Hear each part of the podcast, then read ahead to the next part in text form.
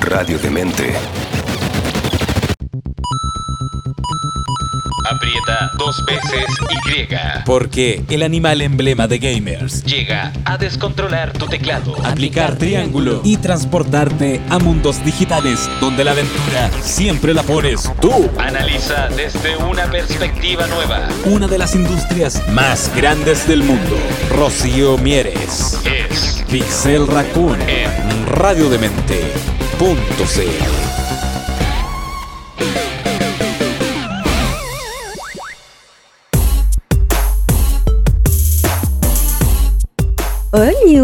¿cómo están? Espero que muy bien, que no estén muriendo mucho de frío.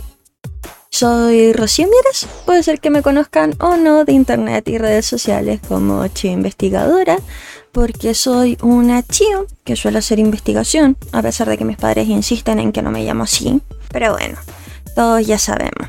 Dicen por ahí las malas lenguas que soy socióloga especializada en videojuegos. Yo insisto en que soy un millennial más y que la vida como mapache es más simple que pensar en tratar de ser humano, la trampa de ser adulto, etc.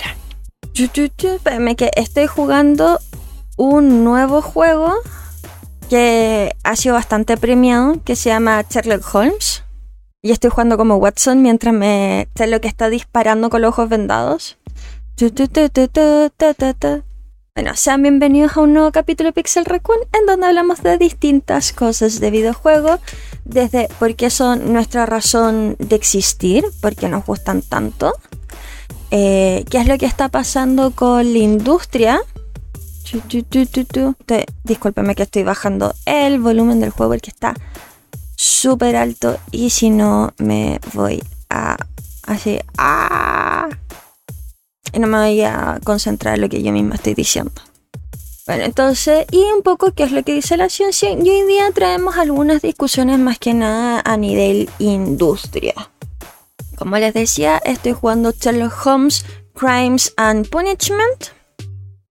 Así que este es un juego que es por primera vez que lo voy a estar jugando, así que probablemente me voy a ñurdear más mientras estamos en esto, así que les voy a pedir que me tengan, es que me tienen que tener paciencia. Pero bueno, vamos a partir con la noticia al respecto de Ubisoft, para quienes no lo sepan. Esta semana se anunció que van a sacar varios eh, videojuegos de su catálogo que ya no van a ser jugables en varias plataformas a pesar de que ustedes sean dueños de esta. ¿Qué significa eso?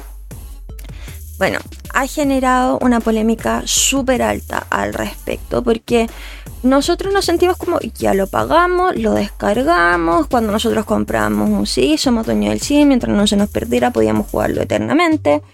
Ya pagué con este juego, un juego que más encima no salió completo, tuve que esperar que estuviera parchado básicamente rehecho y ahora me están pidiendo que es como ahora, ahora este juego que es mío, que es mi favorito, eh, lo van a sacar del catálogo, eso significa que yo no lo voy a poder seguir jugando. Está por demás decir que se han encontrado, las opiniones al respecto han sido súper, súper negativas. No obstante, entra en la discusión quién eh, sobre las temáticas de quién es el dueño, porque recordemos que cuando nosotros compramos un juego o un producto digital, no estamos comprando el producto per se, así como este celular es mío, mío, mío, sino lo que estamos comprando son licencias de uso que hasta hace unos par de años estábamos completamente seguros de que estas licencias eran básicamente de por vida. Espérame que me están dando tarea. Se escriben Woodman Lee, Biker Street. Ah, bueno, nos vamos a pasear un poco por acá para ver. Bueno, entonces tenemos todo esto de eh, chuchu, de qué es lo que entendemos por el pago y el uso. Porque finalmente todos los publishers y los developers siguen siendo dueños del juego per se, por lo tanto pueden hacer lo que quieran. Entonces, ¿qué es lo que estaba sucediendo ahí? ¿Y qué es lo que va a pasar con los videojuegos? Como un artefacto cultural o como un artefacto porque al ser digital se pierden al no tener un espacio físico. Estamos acostumbrados actualmente a que todo se está todo se está haciendo de forma digital. Eso quiere decir nosotros ya no tenemos un disco o una consola necesariamente eh, que podamos resguardar. Y bajo los derechos de autor tampoco es que vamos a poder mantenerlo por mucho tiempo de forma legal. Entonces, ¿qué hacemos? La discusión actualmente de lo que está pasando es que se ha llegado a la discusión de, perfecto, si las compañías no le pueden seguir dando soporte súper correcto, eh, al menos al menos eh, declaren el software como una abandonware. Eso quiere decir, eh, déjenos a nosotros hacernos cargo. No vamos a utilizar el juego con razones económicas o a ganar dinero con ello, pero sí a resguardar. Chu, lo puedo vestir de marinero, abotinador. Ya, con eso vamos a ir. ¡Ya! Entonces, para poder preservarlo y seguir jugándolo, sobre todo porque nuevamente es como yo ya lo pagué. ¿Por qué me hacen esto? Esta es la casa, ya. Para ver cómo estoy hablando con ustedes, no me concentro. Y por ende, no estoy tan segura de qué es lo que tengo que hacer. Bueno, entonces, nuevamente, ¿qué es lo que va a pasar con esto? Ya lo hemos visto, el tema de los derechos del autor, de la legalidad, la típica discusión de lo que ha pasado con Nintendo al respecto por la separación de los ROMs y hasta qué punto podemos tratar de mantener y resguardar, sobre todo cuando no hay tantas eh, leyes en funcionamiento que tienen que ver sobre la preservación y adueñarse de estos productos. Pero voy a apagar la luz. Ahí. El siguiente tema al respecto, antes de que me quede dormida, porque hoy que tenía una semana pesada, no sé si lo pueden notar por mi voz, que a mí no empieza. Ah. o estoy ocupando mis superpoderes de Sherlock Holmes. Eh, tiene que ver con que, no sé si vieron que eh, Steam tiene su, va a lanzar su primer festival con respecto a juegos en la categoría de VR. Nosotros ya habíamos visto o sabíamos que cuando se vienen las geniales rebajas de Steam, de repente hay juegos tipo VR, pero la tecnología no se había masificado lo suficiente como para que fuera interesante hacerlo. Pero actualmente, y déjenme verlo acá, porque yo preparo mis cosas, aunque ustedes no lo crean. Steam VR Fest 2022. Eh, esta página no está disponible en mi idioma, está solo en inglés. Es un evento que se va a hacer el 18 de julio a las 10 am eh, PDT, hora eh, GMT-7, hasta julio 25, mismo horario. Y va a incluir descuentos y eh, a selection for unreleased games and game with demos. Eh, la elegibilidad es para cualquier juego que sea de VR compatible con la mayoría de los cascos para que la gente los pueda disfrutar. Y la invitación al proceso, que ya estamos a 14, se le va a invitar a juegos específicos a participar en este festival basado en la elegibilidad del criterio desde arriba. Esta invitación será eh, llevada por Steamworks user who have received Steamworks Communication Permission for Eligible Games. La invitación además eh, preguntará para registrar los juegos en el Steam VR Fest, que será fácilmente haciendo clic en una tab que te van a mandar. Habla sobre los demos, sobre la visibilidad y el asset kit.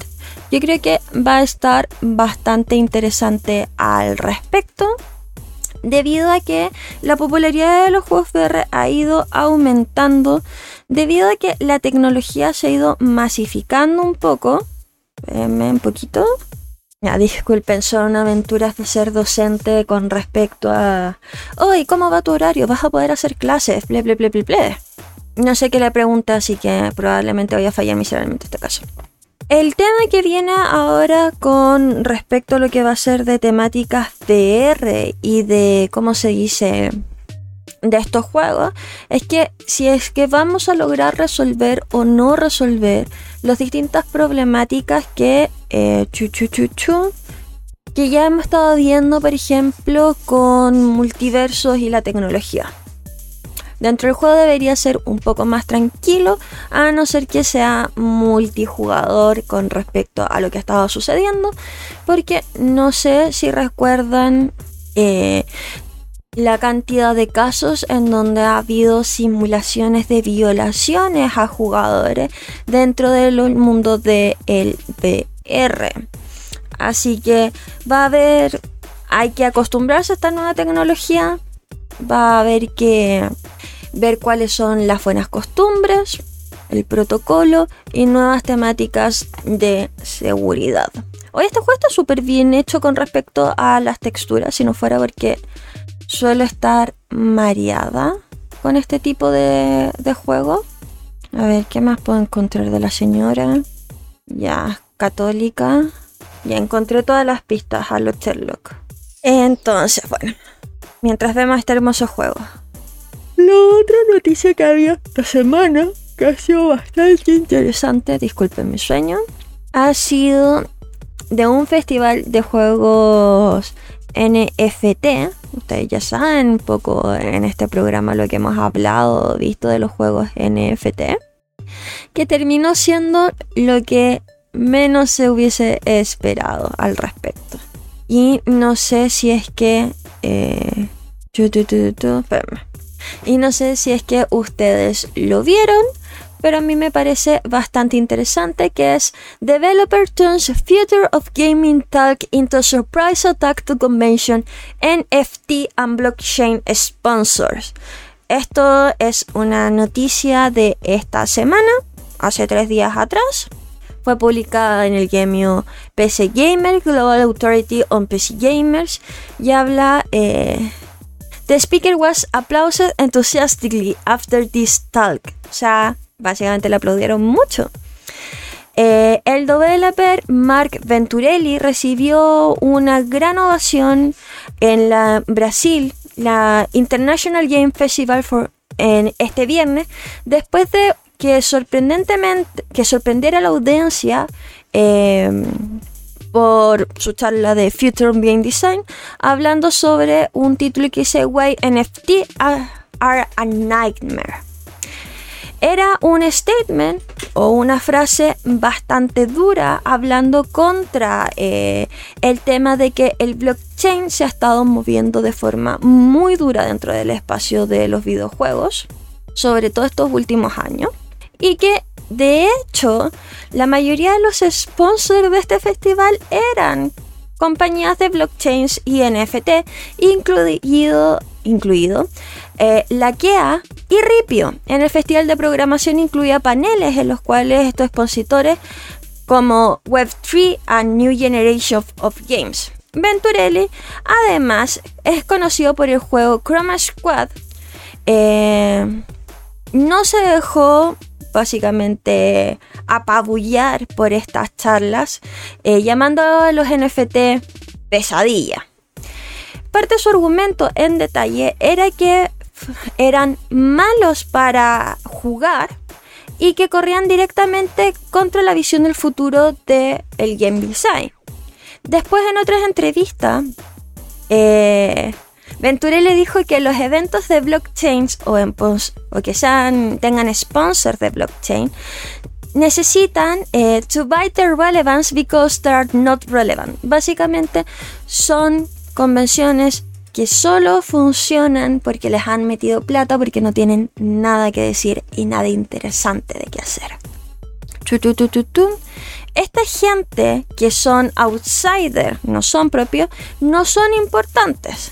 Ellos solo están tratando de comprar su relevancia porque ellos entienden que no tienen influencia en el futuro de nuestra industria.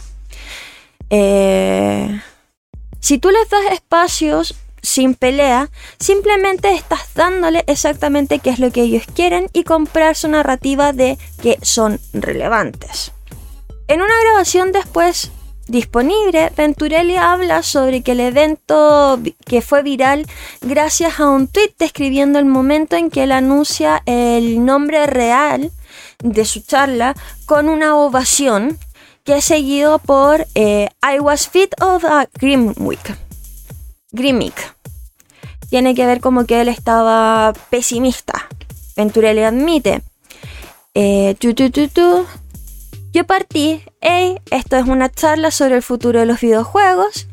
Y entonces empecé a hablar sobre esto y a decir, bueno, de hecho, eh, los engañé. Esta charla no es sobre el futuro del game design, porque eh, yo empecé a hablar sobre todas las tendencias que he visto en mis 15 años en esta industria. Y ahora nosotros necesitamos hablar sobre tendencias. Vamos a hablar sobre ellas. Y eso fue cuando dijo, básicamente, abajo los NFT. Esta presentación está ahora eh, también en YouTube. Y si bien está en portugués, está la versión de... Tiene las PPTs o la presentación atrás de él en inglés mientras él habla. Este texto, eh, digamos, jocoso, revela una, revela y ha sido sorprendente para la industria, pero Venturelli ha hecho claro que el festival lo organizado eh, de antemano. La controversia, como si él habla, es claramente iba a ser. Los grandes organizadores no hacen movimientos con respecto a la censura de quienes hablan o previenen sobre qué es lo que pueden o no decir. No obstante, eso no significa que fue, fuera popular con eh, los grandes Web3 sponsor, WW sponsor. Pig eh, no ha hecho un eh, comunicado oficial en la rueda de prensa posteriormente y bueno, es lo que ha pasado hasta el lunes. I have heard that the sponsor got really mad, dice Venturelli. El sponsor está muy enojado. Ellos trataron de romper en mi charla mientras la estaba dando, pero los organizadores no los dejaron. Esto no me sorprende porque la organización es, no tiene un solo punto de vista y no tienen, eh, bajo sus reglamentos, no pueden censurarme. Ellos, no obstante, eh, detuvieron varias de las cosas que querían mostrar en mi presentación.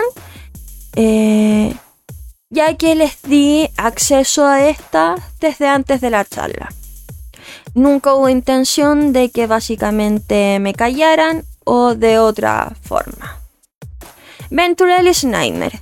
Cuando Ubisoft anunció que estaba haciendo su entrada al mundo de los NFT y los juegos Play to Earn, vendiendo NFTs en forma de casco que podían usar los jugadores en Ghost Recon Breakpoint.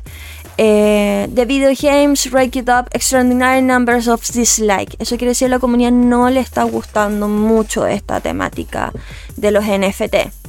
Incluso the French Trade Union Solidarities Informatique criticized the scheme. Nicolas Perov vicepresidente de estratégico de innovación del laboratorio de innovación de Ubisoft, defendió el juego diciendo The endgame is about to give the players the opportunity to resell these items once they are finished with them or they are finished player the game itself. El problema de esto, como dice, es que depende de venderle finalmente todos estos activos a otra persona que puede ser que no quiera jugar este juego. Eh, Venturelli dice que esa es una proposición de bastante inocente en sus siguientes eh, interviews, eh, intervenciones, entrevistas. La expectación de la expectación versus la realidad va a ser severamente rota, bizarramente rota, debido a que va a haber grupos que van a operar a gran escala, eh, dividiendo los márgenes y sacando a todo el resto del mundo. Un poco lo que se había discutido en otras instancias al respecto de que estos van a terminar siendo espacios de control económico, no necesariamente por parte de biojugadores, sino veamos lo que ha pasado con los bots en China. Dicho esto, los dejo, nos vemos la próxima semana. Recuerda a la gente que me escucha en Spotify que hay una playlist que yo los quiero mucho, que va a estar ahí puesta.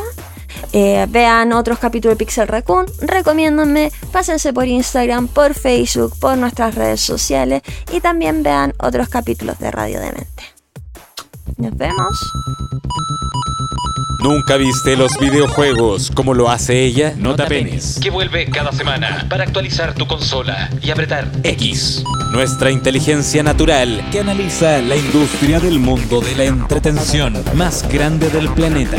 Rocío Mieres. Es nuestra Pixel Raccoon en radiodemente.cl